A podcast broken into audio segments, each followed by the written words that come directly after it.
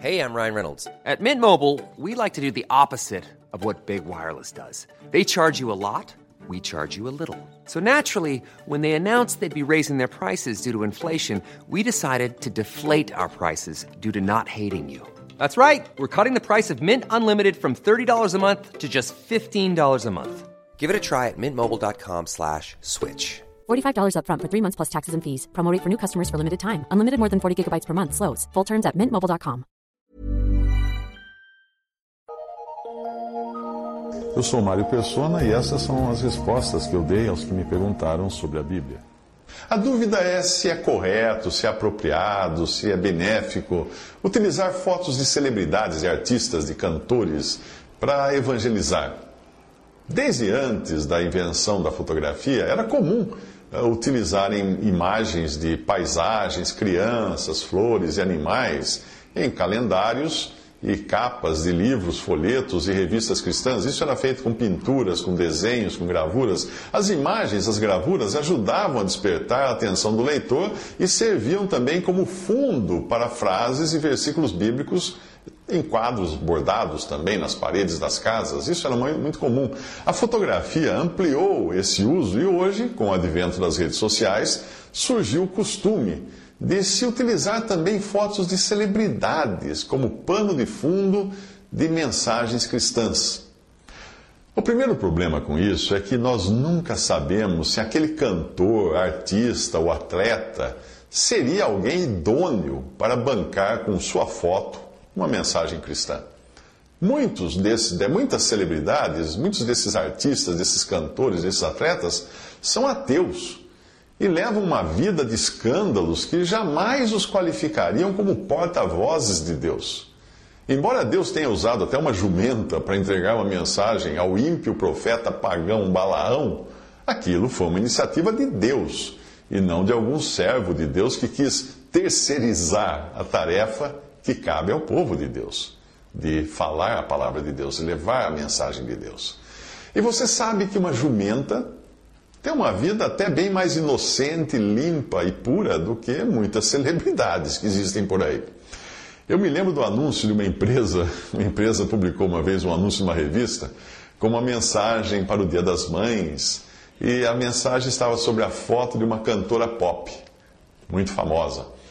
A coisa ficou surreal, porque naquela mesma época, aquela cantora estava no noticiário de todos os jornais e revistas e, e na internet, porque ela tinha perdido a guarda dos filhos e tinha sido internada numa clínica de reabilitação para dependentes químicos.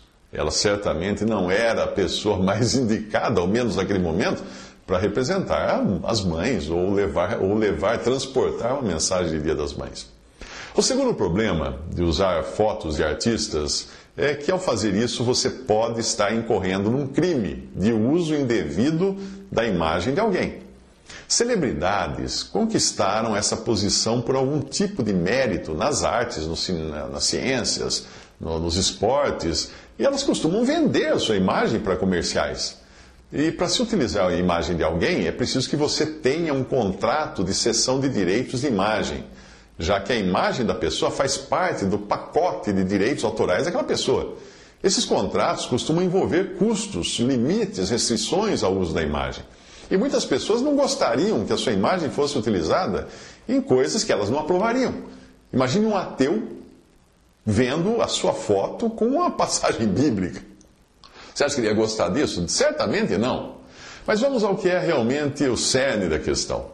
Quando você viaja, será que você deixa suas joias serem transportadas na mala por pessoas que você não conhece?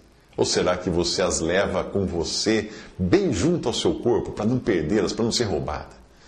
Quando eu vejo postagens nas redes sociais com fotos de artistas e celebridades incrédulas, adornadas com versículos ou frases como se estivessem dizendo algo a favor da fé cristã, eu me lembro do carro de boi dos filisteus, que os israelitas emprestaram para transportar a arca da aliança e aquilo terminou numa tragédia. Você entendeu? Bom, então leia 1 Samuel capítulos 5 e 6 e leia também 2 Samuel capítulo 6. Eu vou resumir. Os israelitas haviam perdido a arca numa batalha contra os filisteus, a arca da aliança, uh, os quais mais tarde acabariam se arrependendo de tê-la conquistado, porque ela só trouxe problemas para os filisteus. Então, para se livrarem dos problemas que vieram pela presença da arca de Deus em meio a um povo ímpio, inimigo do povo de Deus, eles decidiram devolvê-la para Israel. Os filisteus chamaram os sacerdotes e os adivinhadores, dizendo: Que faremos nós com a arca do Senhor? Fazei-nos saber como a tornaremos a enviar ao seu lugar. Aí os sacerdotes deles, os adivinhos deles, disseram: Tomai e fazei-vos um carro novo, e tomai duas vacas com crias, sobre as quais não tenha subido o jugo, e atai as vacas ao carro, tirai delas os seus bezerros e levai-os para casa. Isso está em 1 Samuel capítulo 6, versículos de 2 ao 7. Na sequência, eles soltam as vacas, puxando aquele carro de boi, e elas vão caminhando em direção aos israelitas. Elas não vão, elas não voltam o caminho para buscar seus bezerros, elas vão, obviamente, por um milagre de Deus, em direção aos israelitas. A arca chegaria nas mãos dos israelitas e ficaria 20 anos em Kiriat e Jearim, na casa de um israelita, antes que tivessem a iniciativa de levá-la para um local adequado, local apropriado. E foi aí que eles incorreram num grande erro. Puseram a arca de Deus num carro novo, como tinham feito os filisteus, e a levaram da casa de Abinadab, que está em Gibeá, uh, e Uzá e Aió, filhos de Abinadab, guiavam o carro novo. E chegando à eira de Nacon, estendeu Uzá a mão à arca de Deus e pegou nela porque os bois a deixavam pender. O carro de boi balançou, a arca parecia que ia cair, Uzá foi lá e segurou com a mão. Então a ira do Senhor se acendeu contra Uzá, e Deus o feriu ali por essa imprudência, e morreu ali junto à arca de Deus. 2 Samuel 6, de 3 a 7. O primeiro erro foi terem colocado, os israelitas terem colocado a arca num carro de boi, imitando o que tinham feito os filisteus.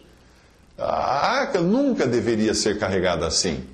Ela devia ser carregada do modo como Deus tinha determinado em Êxodo 37,5, isto é, nos ombros apenas dos levitas. Isso está em Números 4, versículo 15. E também por meio de varas que eram introduzidas nas argolas presas à arca, e os levitas colocavam essas varas nos ombros para transportar a arca, e não tocavam na arca, eles se seguravam naquelas varas. Além disso, ela devia ser coberta para ninguém olhar para ela e ninguém poderia tocá-la. Números 4, de 5 a 6, explica, dá esses detalhes. Uma boa explicação que eu vi sobre esse caso deles terem uh, imitado os filiseus para transportar a arca do Senhor é essa, essa explicação de autoria de F. W. Grant, que eu vou traduzir aqui, e ela ajuda a entender a razão de não fazer qualquer sentido associar fotos de celebridades incrédulas a mensagens do Evangelho. Veja o que ele escreve esse autor. De que nos fala a arca de Deus transportada em um carro de boi? A arca era o trono de Deus em Israel. Ele habitava ou tinha seu trono entre os querubins e ali estava a glória de Deus. E por conseguinte a voz do Senhor se manifestava. As declarações vindas desse trono eram endereçadas aos homens, a um povo redimido, separado das apostasias das nações em redor, para que esse povo pudesse conhecê-lo, conhecer a Deus e servir a Ele somente. O único digno de ser servido. E esse serviço não era em escravidão, mas era na mais enobrecedora liberdade. Por eles serem povo de Deus, eles tinham sido tirados das trevas para a luz, da tirados da desonrosa impureza para a santidade em verdade, tendo, tendo a vergonha do Egito sido afastada deles. Portanto, o único meio de transporte adequado à arca era ser carregada sobre os ombros dos levitas, os voluntários carregadores do jugo da gloriosa carruagem de salvação homens redimidos, submissos somente a Deus, continuam sendo aqueles que ocupam o lugar do qual aquele, aquele em Israel era apenas um tipo, uma sombra. A esses, aos redimidos, na sua preciosa graça, Deus tem se comprometido para que seus corações voluntários possam levá-lo pelo mundo, levar a mensagem de Deus, levar o testemunho de Deus pelo mundo. A eles, Deus continua dizendo: Tomai sobre vós o meu jugo, porque o meu jugo é suave e o meu fardo é leve. Mateus 11, versículo 30. Isso foi extraído do, do texto Numerical Bible, The Book of the Kings, de F.W. Grant. Visite respondi.com.br. Visite 3minutos.net.